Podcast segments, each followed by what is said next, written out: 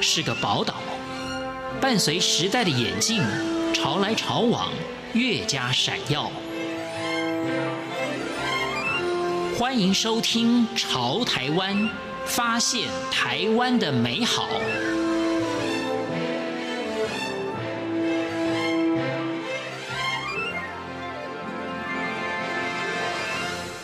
听众朋友您好，欢迎您收听《潮台湾》，我是文心。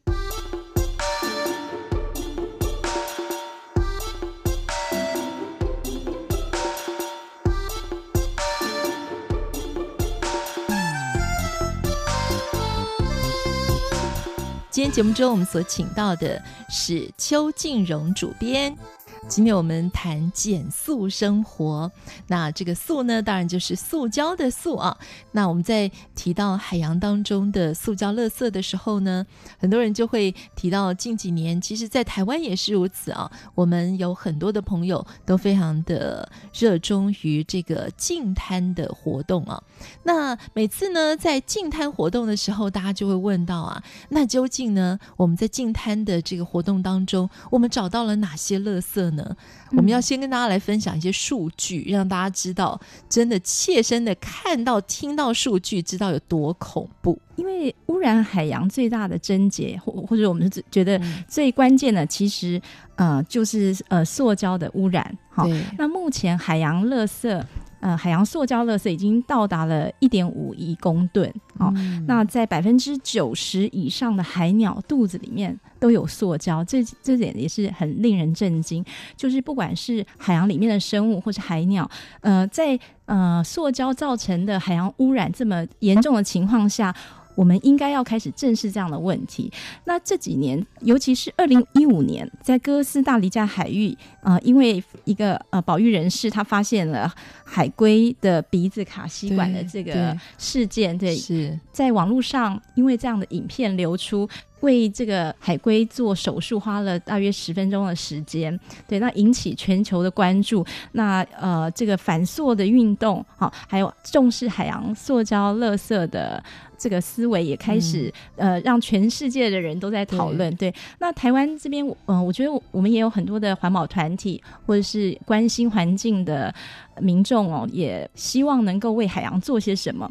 那在反塑运动这几年的时间，最常被问到的就是说：“哎，我也想要为环境做些什么哦，但是我不知道该怎么做。”嗯，如果你有心要做，一定有方法。嗯，甚至不只是个人，我们还需要去呼朋引伴哦。对，甚至我们要让产品的源头，让企业家加入，让政府重视这个问题，因为在这么严重的。海洋污染的状况下，因为全球三分之二吧，就就是被海洋覆盖。嗯、对，那我们要怎么样去有效的减塑？哈、嗯，呃，需要更快的看到成果啊。也许以前很多的朋友们没有注意到的一点啊，就是譬如说，我们今天喝一瓶饮料好了啊，喝一个塑胶瓶所装的瓶装的饮料，可能我们五分钟、十分钟喝完了，可是呢，这个塑胶瓶啊，它要花好几个世纪啊。才能够去分解它，可能我三分钟、五分钟的一个举动，可是对于我们整个的海洋生物生态来讲，都已经造成了无可弥补的这个就伤害了。可是不可否认的是，虽然我们看到了这个海龟的这个影片啊，大家都觉得哇，好触目惊心哦。接下来我应该要为世界、为地球做点什么。可是我们对塑胶制品的依赖真的是。太大太大了，特别是希望针对的是一次性的塑胶制品。对，好，那这个一次性的塑胶制品造成的这个抛弃式文化，已经严重的影响到我们整体的生活环境。嗯，好，那所谓的一次性塑胶制品，包括了像塑胶袋、呃，塑胶吸管、塑胶的杯子，啊，那也是一次性，它都是针对一次性。然后还有一些塑胶包装袋，各种各样的塑胶包装。好，那。因为其实塑胶发展的历史呢，大概才一百多年，好，一百一十几年左右。那塑胶袋也很短，大概才五十几年。对，那在这么短的时间里面，造成人们依赖，好，甚至有一些呃滥用的地方。嗯、那如果今天这些塑胶造成的垃圾，一个是我们要有呃有效的回收系统啊，对。但是如果这个有效回收系统目前看起来还没有呃比较具体可行的方案的时候，嗯、我们是不是该降低我们生活中对塑胶的依赖？那像有一些人他。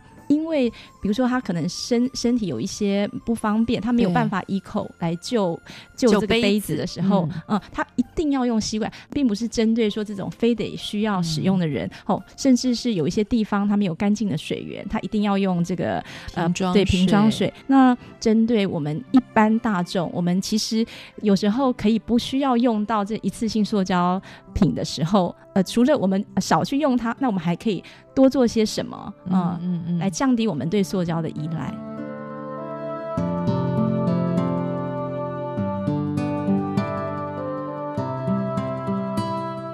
所以刚刚静蓉提到了这个重点，也就是一次性的商品啊，或者一次性的使用这些塑胶的制品，因为毕竟我们在生活当中呢，还是非常的需要仰赖啊很多的塑胶的制品。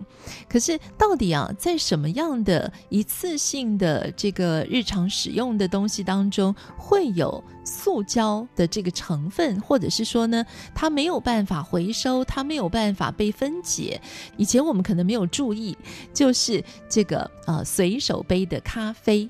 哎，原来我每天一大早需要喝的这杯咖啡，并不是可以完全回收的纸制品。哎，我觉得这点发现也是给我们很大的提醒。嗯，对，就是有很多是隐藏性的塑胶，像刚刚主持人提到，呃，有些纸杯它里头有呃塑胶的薄膜，对。对，那我在想哦，一些隐藏性的塑胶，有的是啊、呃，比如说因为它包装的关系，但有些是肉眼我们就可见的，嗯、这个部分，或许我们可以先从这边着手，然后呢，再去确认家中到底有哪一些东西，它其实是一个隐藏性的塑胶制品。哈，是那呃，我们就尽量少用这些产品，我们甚至把这些产品清除，我们更换一些呃，它可以重复使用的东西。在全球有很多的国家，他们开始重视到这样子的一个议题，所以呢，像二零零二年，孟加拉就是全球第一个向塑胶宣战的国家。为什么呢？因为当时他们发生了一个很大的水患。那这个水患是怎么造成的呢？他们发现原来啊，就是非常非常多的塑胶袋堵塞了他们的排水系统之后，造成了这样子的一个水患。所以他们就开始向塑胶宣战啊，开始要进行这个减速的政策。那二零一三年的时候呢，英国的副首相也宣布，在大型的商店里面，如果你提供塑胶袋的话，是要收费的。所以，其实很多的国家已经开始从执政者、从政府的层级开始关注到这样子的问题。嗯。二零一七年年底，有一百九十三个国家哦，他们在肯亚呃奈洛比开高峰会。那他们达成的共识是，就说塑胶真的是一个严重的问题，要尽快采取行动。嗯。但我们也可以看到，在国际上有一个共识，是我们如何行动，好，如何减量这边。呃，在这场会议里面就比较可惜。没有一个共同的方案，嗯、对、嗯。那为什么借由世界各国呃来做，或者是政府立法来做？呃，是因为说我们可以更快的看出这个减塑的成效。对。对那像孟加拉，它因为水患，它然后、嗯、呃塑胶袋堵塞的关系，对，对，让他们意识到这个严重性。那我想很多呃很多的国家或者沿海的国家。他们应该就是亲眼可见，呃，海洋的污染，呃，在我们的生活里面，我们虽然好像离海洋很遥远。但是刚刚主持人也有提到，我们生活中很多隐藏性的塑胶，包括我们洗衣服啊、嗯。哦，衣服里面的呃纤维、合成纤维，它化学纤维，呃，它最后流到了海洋里，我们没有去阻止它流到海洋里，那甚至说已经到海洋的垃圾，我们又没有办法，因为它呃它可能分布在全球不同的海沟啊等等、嗯，那我们又没有办法把它再再呃拯救出来，对，所以这个问题其实非常的严重，呃、嗯，那我们想说，哎，我们。如果要日行一善，我们也可以去思考怎么样去呃拯救这些海洋里的生物，因为他们现在已经严重到说有很多的塑胶微粒啊。或是浮游生物，他们会当食物来吃。嗯、那或者是呃，塑胶被误会为是浮游生物，这都有可能。嗯、对，所以在这个食物链里头，嗯，呃、小鱼被大鱼吃，对，对，就是进入了食物链，然后最后又进入到人类的肚子里，嗯、呃，那人类又没有办法去阻止我们造成的污染，竟然是这么严重。嗯、像刚刚静荣所提到的洗衣服这件事情。为什么洗衣服这件事情啊，竟然也让我们成为污染海洋的一个凶手呢？